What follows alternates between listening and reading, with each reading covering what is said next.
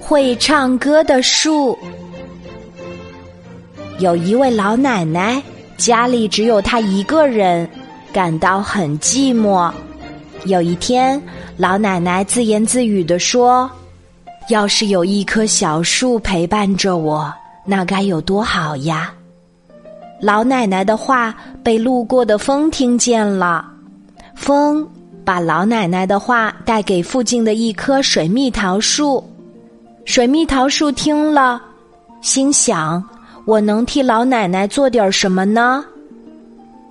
夏天来了，桃树妈妈的娃娃可真多呀！从绿叶里露出红红的脸蛋儿，多漂亮哟！桃树妈妈对他们说：“孩子们，你们都长大了，也该去安家了。附近有一位老奶奶，她想要一棵小树陪伴着她。你们谁愿意去呢？”“我去，我去，我也要去！”娃娃们都争着要去。桃树妈妈对一个又大又胖的水蜜桃说：“还是你去吧。”那个水蜜桃高兴的合不上嘴，一会儿，一只小喜鹊飞来了。桃树妈妈对它说：“小喜鹊，我的娃娃要到老奶奶那里安家，你送它去好吗？”小喜鹊点头答应了。水蜜桃娃娃在离老奶奶窗台不远的地方安了家，那儿的泥土又松又软。水蜜桃娃娃躺在了那里，甜甜的睡了。果然，过了几天，水蜜桃娃娃钻出了地面，长出了两片嫩芽儿。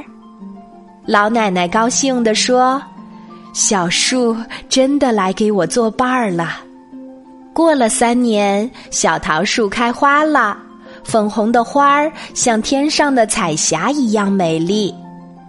盛夏。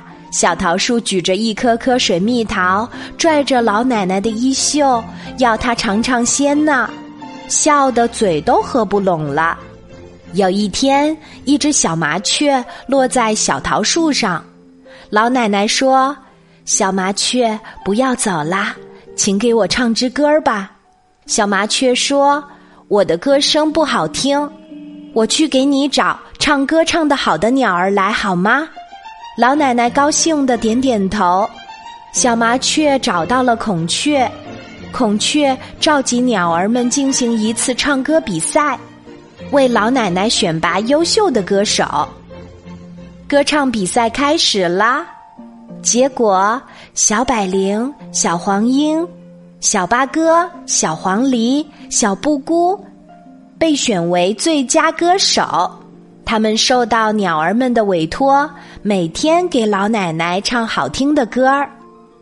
老奶奶快乐极了，她再也不感到寂寞了，因为她有了一棵会唱歌的树。